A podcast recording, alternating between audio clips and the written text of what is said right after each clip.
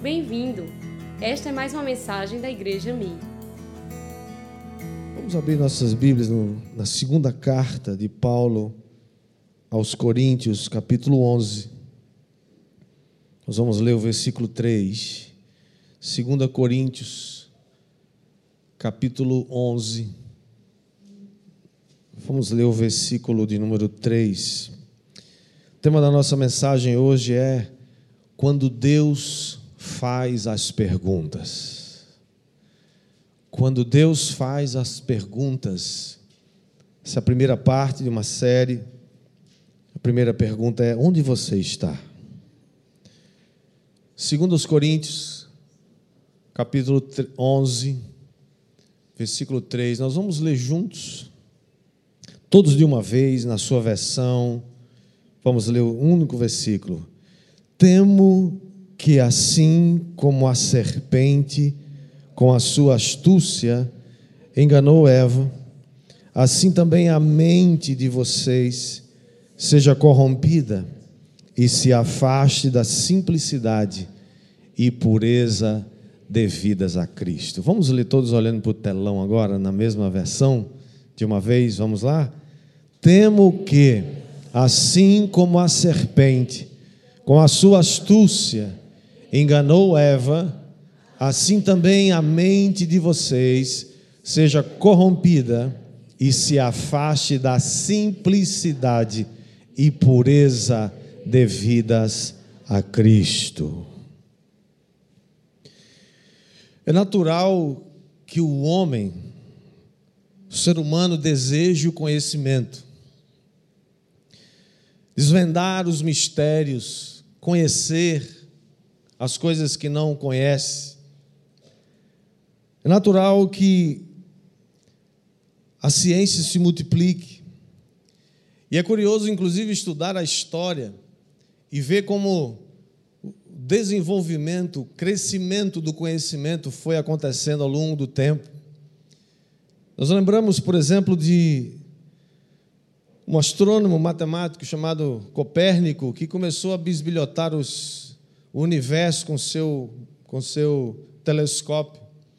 E ele descobriu uma coisa que até então era entendida como se tudo girasse em torno do, da Terra, chamada teoria geocêntrica, onde todas as coisas giravam em torno da Terra.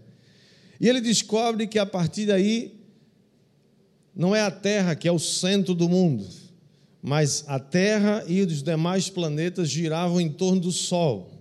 Que a Terra tinha uma, uma trajetória, ela está viajando no universo e trocando né, essa teoria geocêntrica pela teoria chamada heliocêntrica, onde todos esses planetas gravitam em torno do Sol. Ela foi tão revolucionária que ainda hoje ela é considerada uma das mais importantes teorias, hipóteses científicas de todos os tempos, né? e sendo um ponto importante de partida para a astronomia. Isso é apenas um pequeno exemplo de como o homem é dotado de curiosidade para pesquisar sobre a criação de Deus sobre as obras de Deus. O Salmo 19 diz que os céus proclamam a glória de Deus e o firmamento anuncia a obra das suas mãos. Você pode conhecer a Deus de duas maneiras: buscando a verdade na palavra de Deus, e pode também conhecer a verdade, pode conhecer Deus através das suas obras. Isso está registrado em Romanos, capítulo 1, versículo 20, que diz que os atributos invisíveis de Deus, bem como o seu eterno poder e a sua divindade, claramente se reconhecem por meio das coisas que ele criou, que Deus criou, ou seja, por meio das suas obras. Portanto, nós temos dois livros disponíveis para conhecer a verdade: a palavra de Deus revelada, escrita e as obras de Deus. O universo é um grande livro onde Deus colocou sua assinatura em todas as partes da sua criação. Diga amém. Quando Deus ordena que o povo de Israel celebre a Páscoa, ele diz que aquilo que deveria se tornar um memorial para as futuras gerações, daquilo que Deus fez para que o povo de Israel ensinasse a seus filhos, contasse para as futuras gerações o que Deus havia feito, as obras que ele fez, como ele fez milagres para tirar o povo do Egito. Ele disse: Lembrem de todo o mal que os egípcios fizeram a vocês. E lembrem também como Deus os tirou dali com um braço forte e com uma mão estendida. Como ele abriu o mar vermelho milagrosamente e uma multidão de quase 3 milhões de pessoas passaram a pé enxuto para o outro lado. E como os inimigos, ao perseguirem, entraram por dentro do mar, todos eles se afogaram. Quando Moisés deu a ordem, as águas voltaram outra vez para o seu, para o seu lugar anterior. Em Êxodo 17, nós vemos que houve uma guerra contra os Amalequitas. Eles atacaram o povo de Israel e Moisés estava lá no, no cume do monte, orando com mais dois companheiros, e Josué estava lá no vale com o exército lutando contra os Amalequitas. Depois da vitória, Deus diz a Moisés: escreve a respeito dessa guerra num livro, para que Josué se lembre do que Deus fez aqui hoje. E não só Josué se lembre, mas eu e você possamos nos lembrar e ler que naquele dia Deus deu uma grande vitória ao seu povo de Israel. São as obras de Deus, através delas que nós podemos conhecê-lo. Quando Jesus celebrou a sua última Páscoa com seus discípulos, ele tomou o pão e o cálice e disse: Isso vocês devem fazer em memória de mim. Todas as vezes que tomamos o pão, comemos o pão e tomamos o cálice, nós estamos fazendo um memorial diante de Deus e diante de todas as pessoas. Nós estamos relembrando um feito memorável. Jesus morreu e ressuscitou, e está vivo, assentado à deixa do Deus Pai. Essa é uma história que precisa ser contada. Em outras palavras, Jesus estava dizendo para os seus discípulos que o haviam acompanhado nos últimos três anos do seu ministério, que pessoas simples como eles, podiam ter acesso ao reino dos céus, porque o Evangelho de Jesus é uma coisa simples. O Evangelho de Cristo está ao, alcance de qualquer pessoa que simplesmente crer. Não precisa ser letrado, não precisa ser entendido, não precisa ser sábio. A Bíblia diz que até os loucos não errarão o caminho.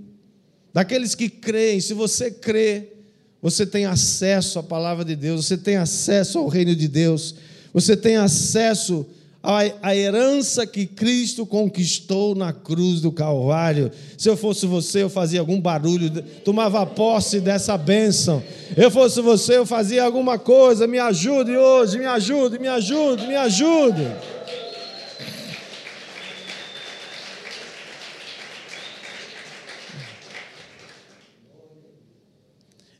Nesse ambiente que o apóstolo Paulo, escrevendo aos Coríntios, ele diz no verso que nós lemos: ele diz, Eu temo, eu receio que, assim como a serpente com a sua astúcia enganou Eva, assim também a mente de vocês seja corrompida e vocês se afastem da simplicidade. Diga comigo, simplicidade quem gosta de complicar é o capeta, para você e ninguém entrar no reino dos céus. Jesus veio para facilitar a sua vida. Diga para o seu vizinho: Jesus veio para facilitar a sua vida. O que você não podia fazer, Jesus já fez. Diga amém. Adão e Eva foram colocados para viver num jardim, uma linda criação de Deus. O próprio Deus os colocou ali e disse: Vocês podem comer de tudo aqui. Vocês podem governar, vocês devem dominar sobre todas as coisas, sobre os mares, os animais, tudo. Vocês só não podem comer daquela árvore ali, só aquela. Todas as outras vocês podem comer. Só não pode comer aquela. Tá bom, tá bom. Então eles estão lá. Paraíso, uma benção. A ideia era encham a terra com descendentes que vão ocupar todo esse espaço maravilhoso. Mas a serpente, diga comigo, mais a serpente. Gênesis capítulo 3 começa dizendo assim: Mas a serpente mais astuta que todos os animais selvagens que o Senhor Deus tinha feito, disse à mulher: É verdade que Deus disse: Não comam do fruto de nenhuma árvore do jardim? A mulher respondeu à serpente: Do fruto das árvores do jardim podemos comer. Mas do fruto da árvore que está no meio do jardim, disse Deus: Vocês não devem comer dele, nem tocar nele. Toda vez que você dá moral para pessoas que você não deve ouvir, você vai se embananar vai começar a acrescentar coisa que Deus não disse. Eva começou a dizer o que Deus disse, mas no meio do caminho ela disse, ele disse também que a gente não pode nem tocar naquilo lá. Mentira. Isso não era verdade. Porque no dia que vocês nem tocar nele para que não venham a morrer. Então a serpente disse à mulher: É certo que vocês não morrerão. Porque Deus sabe no dia em que dele comerem, os olhos de vocês se abrirão, e como Deus, vocês serão conhecedores do bem e do mal. Vendo a mulher, diga comigo, vendo a mulher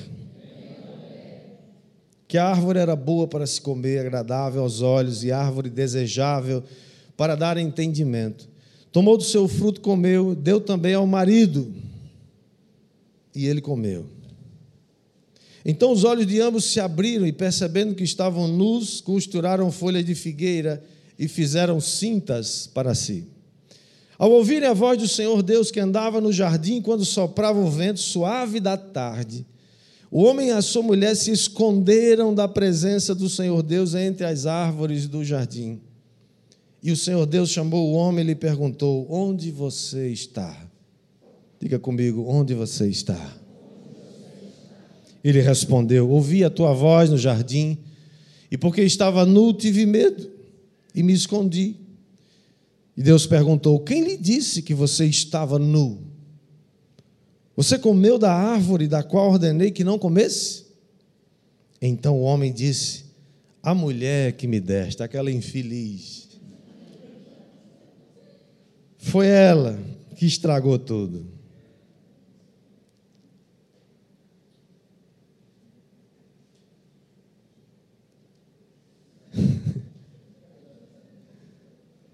Então, o Senhor Deus disse à mulher: E que é isso que você fez? E ela então disse assim: Foi a serpente que me enganou e eu comi. Desde então, todo mundo adora passar responsabilidade para os outros. Não sou eu responsável, foi a mulher que tu me deste, foi o marido que tu me deste, foi o país que eu nasci, foi a cidade, é a cidade que eu vivo. A gente está sempre colocando desculpa para alguém. Bíblia diz, o texto diz que quando soprava o vento suave da tarde, que o Senhor chamou o homem e perguntou onde você está. Deus faz aqui três perguntas para Adão: Adão, onde estás? É curioso, irmãos, que Deus faz perguntas como se Deus não soubesse a resposta. Você acha que Deus não sabe a resposta? Então por que, que Deus faz perguntas se Ele mesmo já sabe a resposta? Ele faz perguntas para que você possa dar a resposta. Jesus, Deus já era o, foi o primeiro coach da vida. Ele faz perguntas. O que, que o coach faz? Perguntas. Para você responder a pergunta. E, ainda, e você ainda paga ele para ele fazer isso com você. É, para ele, ele te fazer pergunta e você responder. Onde está? Onde você está? Ah, Senhor, eu estava nu, tive medo. Ué, você comeu da árvore que eu disse a você que não deveria comer? Quem disse a você que você estava nu? Onde você está hoje? Por que você, de repente, está com medo? Por que, que você está ansioso ou ansiosa hoje? Por que você vive ansioso ou vive ansiosa? Ou vive com aquela sensação que você não vai dar certo? Talvez você viva com aquela, aquela sensação de que você está fazendo alguma coisa errada e você não sabe o que é.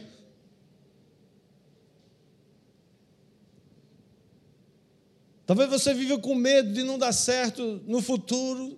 Você tem medo de perder a família, tem medo de perder o emprego, tem medo de perder a saúde.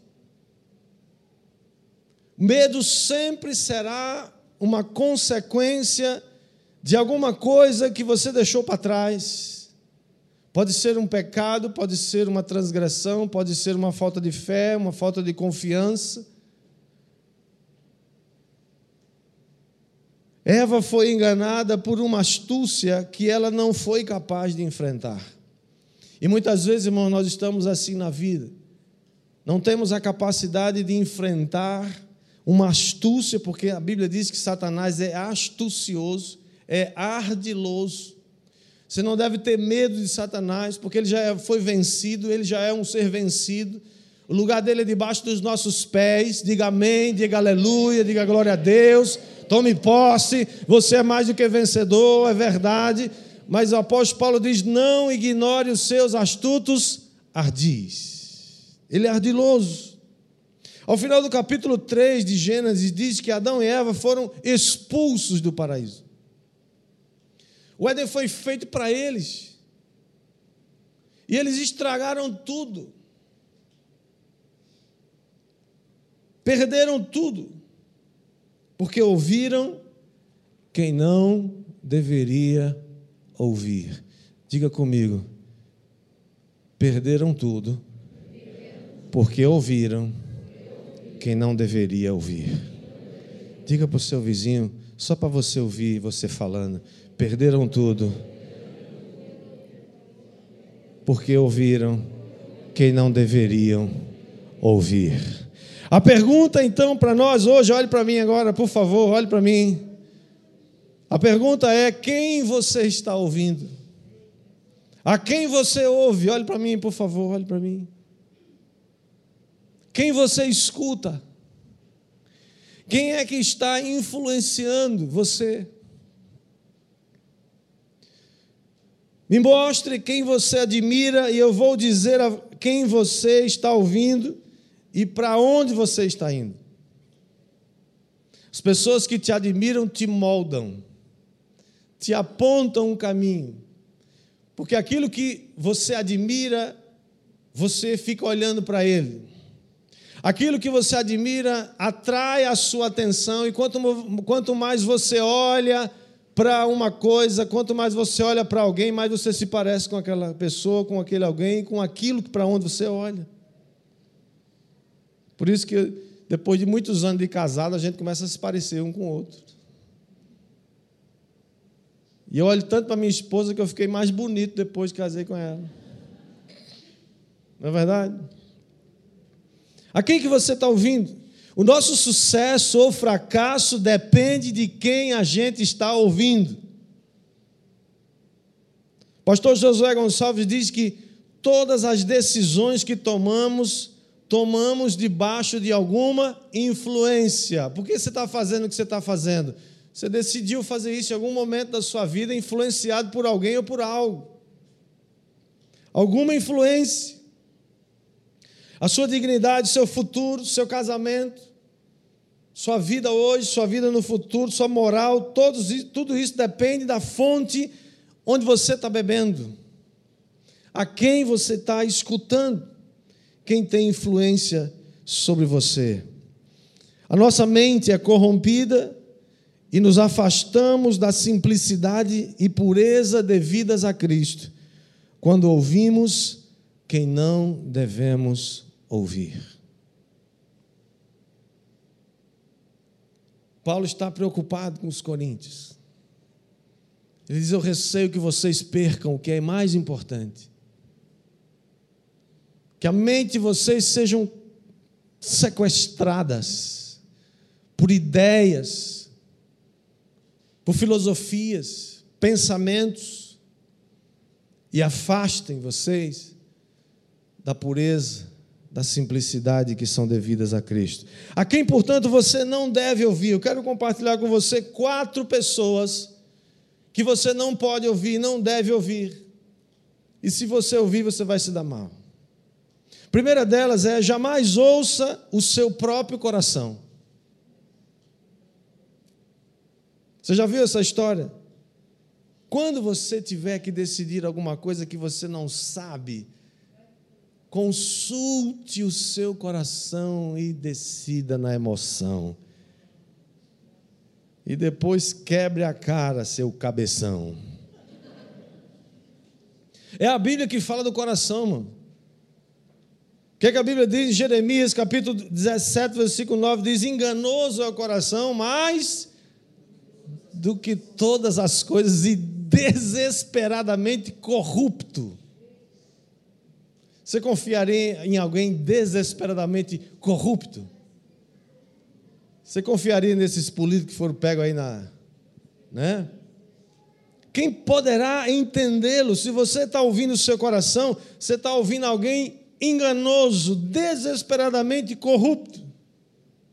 A Bíblia diz, portanto, irmãos, que o nosso coração é um péssimo conselheiro. Eva ouviu o seu coração, e o coração dizia assim: Eita, que árvore boa, que negócio bonito, olha que coisa agradável. Porque, irmãos, pecado nunca vai ser uma coisa desagradável, senão ninguém fazia, sim ou não? Pecado é bom, sim ou não? Claro, parece bonito, vem embrulhado num pacote colorido. Pecado é bom, pecado é gostoso. Depois ele morde que nem uma serpente, mas ele não se apresenta como uma serpente. Parece bom. A vida que você leva parece boa. Eu não faço mal a ninguém. Eu estou fazendo meu trabalho. Eu tenho minha vida e ninguém tem nada a ver com isso. É, parece bom. A fruta parecia boa também. Mas só que Deus disse: não coma dessa fruta. Por quê? Talvez para testar. Adão e Eva, saber limites, ou seja, ninguém é ninguém tem liberdade se não tiver limites. Deus colocou limites para Adão e Eva no jardim, mas além de agradável, boa para comer e agradável aos olhos, era alguma coisa, Eva entendeu que era uma coisa legal para dar entendimento, para dar um upgrade na gente. Um dia o irmão chegou para mim todo feliz, dizendo que tinha sido promovido no trabalho. E ele me disse mais ou menos as coordenadas de, do que, que ele teria que fazer. E aí eu fiz o papel do coach, né? Você tem certeza que esse trabalho que você, essa promoção vai abençoar a sua vida? Financeiramente é muito agradável. Qualquer pessoa ficaria muito empolgado com um aumento de do, é, triplicar seu salário assim de uma hora para outra, sim ou não? Não é bonito?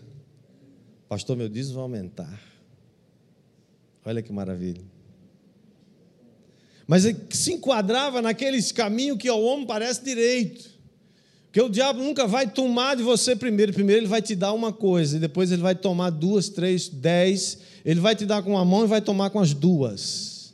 Mas primeiro ele oferece. Diz Eva, o que, que, é isso? Para com isso. Vocês, vocês são muito radical. Esses crentes são muito. Parece que vocês, vocês levam lavagem cerebral na cabeça, só pode. Esses crentes são tudo alienado. Vocês não pensam. Você não faz nada dessas coisas. É o pastor é que impede vocês que, que como é que é isso? Que negócio mais opressor é esse? Vocês nunca ouviram isso, né?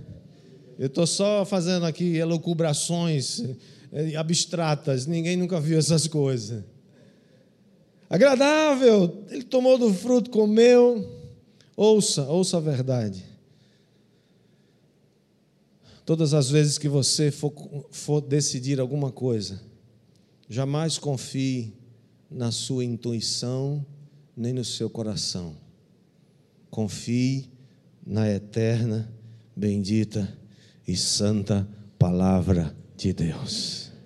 Jesus não ousou falar outra coisa diante de Satanás, das piores tentações que ele sofreu. Ele simplesmente disse: Está escrito. Você precisa saber o que está escrito. Segunda coisa, segunda pessoa, ou segunda situação que você não pode ouvir, a quem você não deve ouvir. Jamais ouça quem não se submete a nenhuma autoridade.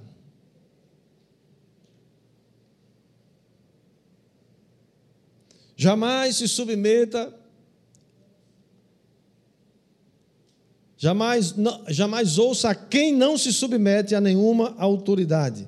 Eva ouviu a serpente. É aquele todo rebelde é um péssimo conselheiro, era daqui a pouco, mas já foi colocado ali, então né, isso não faz parte do segundo ponto, é só uma citação lá embaixo, que depois eu vou falar. Eva ouviu a serpente. A serpente aqui, irmãos, é uma metáfora para Satanás, para Lúcifer.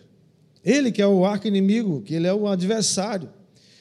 Eva ouve um ser que estava em estado de rebelião. Ele foi expulso do céu queria, e queria vê-los, Adão e Eva, também expulsos do paraíso. O diabo tem muita inveja de mim e de você, sabia? Nem precisa dizer amém, eu sei que não precisa. Mas o diabo tem muita raiva da gente, ele tem ódio da gente, sabe por quê? Porque Deus preparou tudo para mim e para você e não preparou nada para ele. Aliás, preparou. Preparou uma casa para ele, chamada Lago de Fogo, que arde com enxofre, e ele vai viver lá para todos sempre, preso. E hoje nem a chave da casa dele ele tem, que a chave está na mão de Jesus. Por isso que ele ataca tanto a igreja, a noiva do cordeiro. Todo rebelde, sim, agora você pode colocar, é um péssimo conselheiro. Por quê?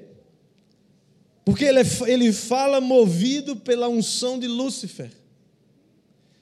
Todo, todo rebelde fala com a mentalidade de Lúcifer.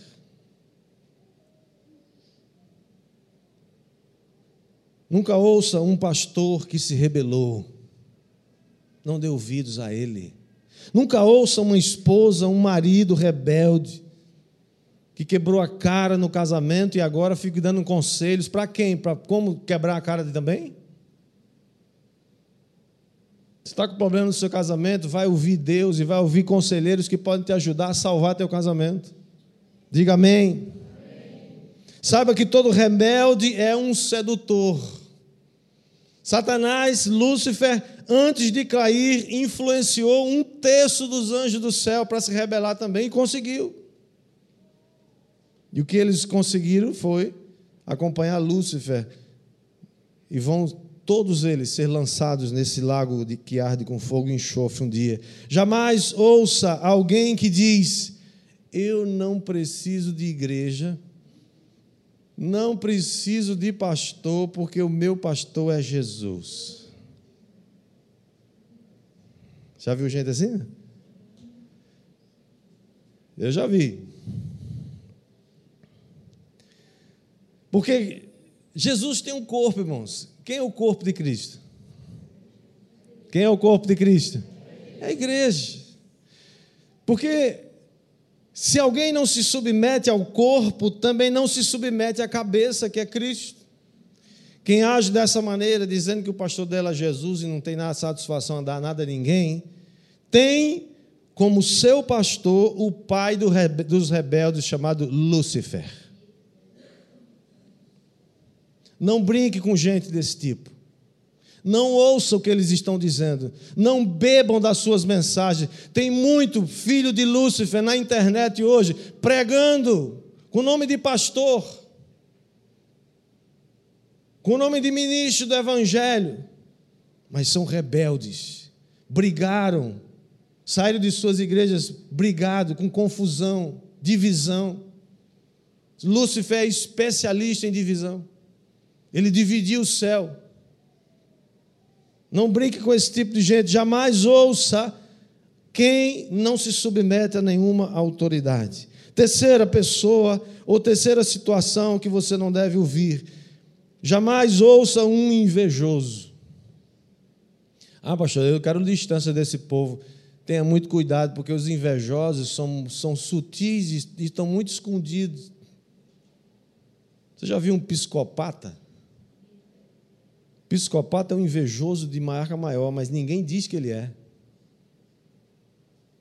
Psicopatas convivem muitas vezes no meio das pessoas, das famílias, são pessoas boas, honestas, corretas, mas as suas intenções malignas estão lá dentro. São pessoas invejosas. Satanás tinha inveja de Adão e Eva, invejava, sabe por quê? Porque ele, antes de ser expulso do céu, vivia naquela condição. Qual a condição? Um lugar maravilhoso, Deus disse tudo de vocês. E Deus vinha todo dia conversar com eles, interagir com eles, fazer um, tomar um chá das cinco com eles. E Satanás fica com inveja daquilo. Ele fica triste, todo invejoso, não suporta ver você feliz. Ele quer ver você triste. E ele fica triste quando vê você alegre. Por isso ele fica torcendo para a sua derrota. Nunca ouça um invejoso. O apóstolo Paulo diz que a gente deve chorar com os que choram e nos alegrar com os que se alegram. Chorar com os que choram é mais fácil. O que eu quero ver mesmo é se alegrar com os que se alegram. E quero ver hoje.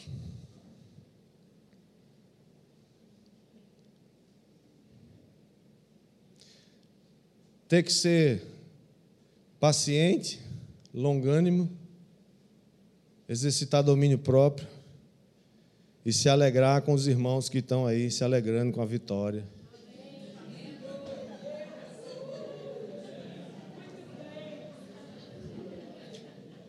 Hoje é um teste difícil, meu irmão. O teste difícil é hoje. Alegrai-vos com os que se alegram. Quero ver se alegrar e não tem uma pitadazinha de inveja. Aí o irmão fala assim: não, pastor, é inveja santa, é diferente. Eu não sei se existe essa, né? Mas pelo menos você vai ter que exercitar, você que não está, né?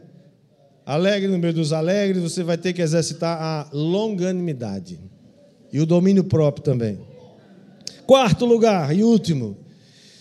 Primeiro, qual foi? Jamais, jamais ouça o seu coração. Segundo, jamais ouça quem não se submete a nenhuma autoridade. Terceiro, jamais ouça um invejoso. E quarto, jamais ouça quem não ouve a Deus. Tem gente falando em Deus, mas não ouve Deus. Tem gente falando das coisas de Deus, mas estão manipulando Deus. O próprio Senhor Jesus disse: nos últimos tempos vai aparecer muitos cristos, muitos, dizendo: ah, está ali, está acolá. Ele disse: Não vá atrás deles, são enganadores. Não ouça um desviado da igreja, que saiu da igreja e fica falando mal da igreja, fica falando, fica vomitando suas mágoas, como se a igreja fosse um bando de santos que nunca mais pecassem na vida. Nós somos aqui um bando de pecadores que estão que foram santificados por Cristo. Mas nós mesmos não temos mérito nenhum nisso. A igreja é um grande hospital, um bando de gente quebrada, que chega se arrastando, que não tem mérito nenhum. É por isso que a galera está por aí revoltada com o trabalho que as igrejas fazem nos presídios. Ficam, estão chateados demais porque estão acusando os, os delinquentes e os criminosos que estão lá quando eles se convertem, se eles se convertem de verdade ou estão se aproveitando disso, eu não sei, é problema deles. Mas quantos verdadeiramente foram salvos? Quantos verdadeiramente foram se arrepender dos seus crimes e agora dizem que Jesus vive neles e eles não vivem mais, mas Cristo vive neles? E eles falam: não é possível, esses crentes não podem, eles estão invadindo tudo. Pois é, é a graça de Deus que alcança vagabundos, criminosos, delinquentes como eu e você, e tira desse lugar nojento, do lugar mais terrível, levanta e diz aqui: olha, a graça de Deus é que é que faz. É por isso que o Evangelho muitas vezes é revoltante. Lá, lá, lá, lá, matou, fez, né, né, fez um monte de coisa, agora diz que é santa, bichinha. Lá, lá, lá. Só o Evangelho de Jesus faz uma coisa dessa. Portanto, jamais ouça pessoas que se desviaram e não se submetem mais ao corpo. O corpo de Cristo, você já viu um corpo sem cabeça? Ou uma cabeça sem corpo? Isso seria um monstro. Cristo é a cabeça e a igreja é o corpo. Mas para o corpo funcionar, precisamos estar juntos. Tem coisa que só vai funcionar na sua vida se você estiver ligado ao corpo. O funcionamento do corpo acontece nesse nível. Eu checo você, você me checa, você me abençoa, eu te abençoo. Deus me deu dons e talentos para abençoar a tua vida e você me, Deus deu a você dons e talentos para abençoar o corpo todo. É isso que funciona. Portanto, quem vive falando mal das autoridades da igreja e ainda acha que tem autoridade para falar, há muito tempo que não ouve a voz de Deus e, portanto, você não deve ouvi-lo. Tenha muito cuidado, não faça coro com rebeldes. Procure o Espírito Santo, escute ele falar com você. Quem ouve Deus, obedece Deus e a sua palavra. Um dia chegou um, um abençoado, um irmão, né, para não dizer outra coisa. Não é dessa igreja, ele chegou para mim. Eu falar com o senhor, pastor, pode ser? Pode, claro. Lá para minha sala. Ele chegou e falou assim: tem uma palavra de Deus para o Senhor e para a igreja Mir.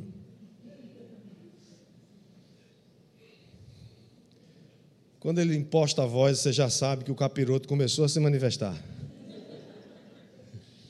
Falei, pois não, Pode falar. Você está falando com a pessoa certa aqui. Eu sou o pastor da igreja. Ele começou. Deus está dizendo isto, isto, isto, isto, isto, isto, isto, isto, isso. Eu falei, tá bom, você terminou? Terminei. Obrigado pelo seu interesse em trazer uma palavra.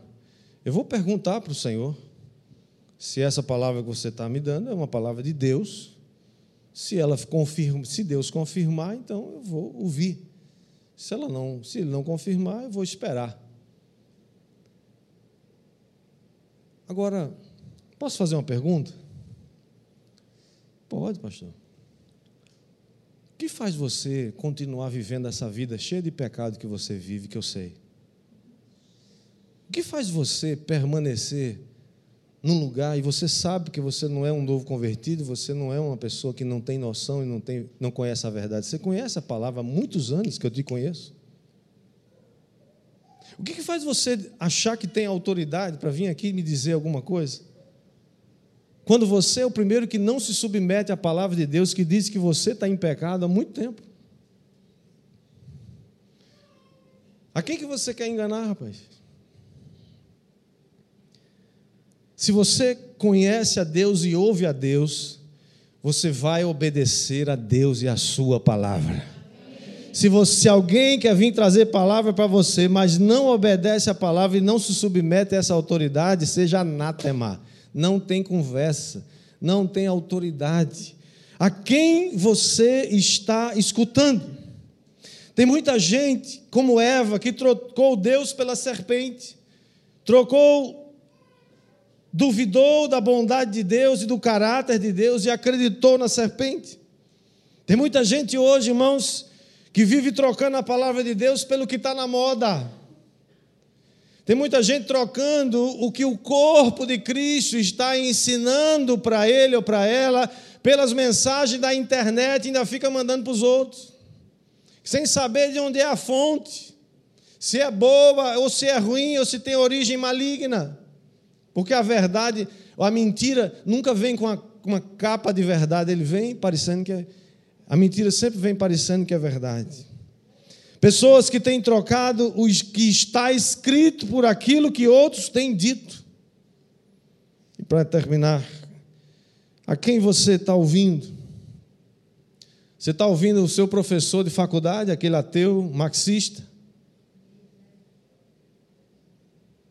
Mentiroso? Espírito luciferiano? Você está ouvindo quem? Você está ouvindo alguém na sua empresa, na sua igreja? A quem você está ouvindo na internet?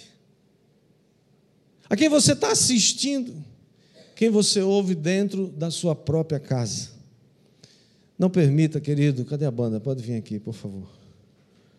Não permita que a sua mente seja corrompida e se afaste da simplicidade e da pureza devidas a Cristo. Jamais ouça o seu coração. Confie na palavra de Deus. Jamais ouça quem não se submete a nenhuma autoridade. Jamais ouça um invejoso, nem nunca ouça quem não ouve a Deus. Quem você está ouvindo?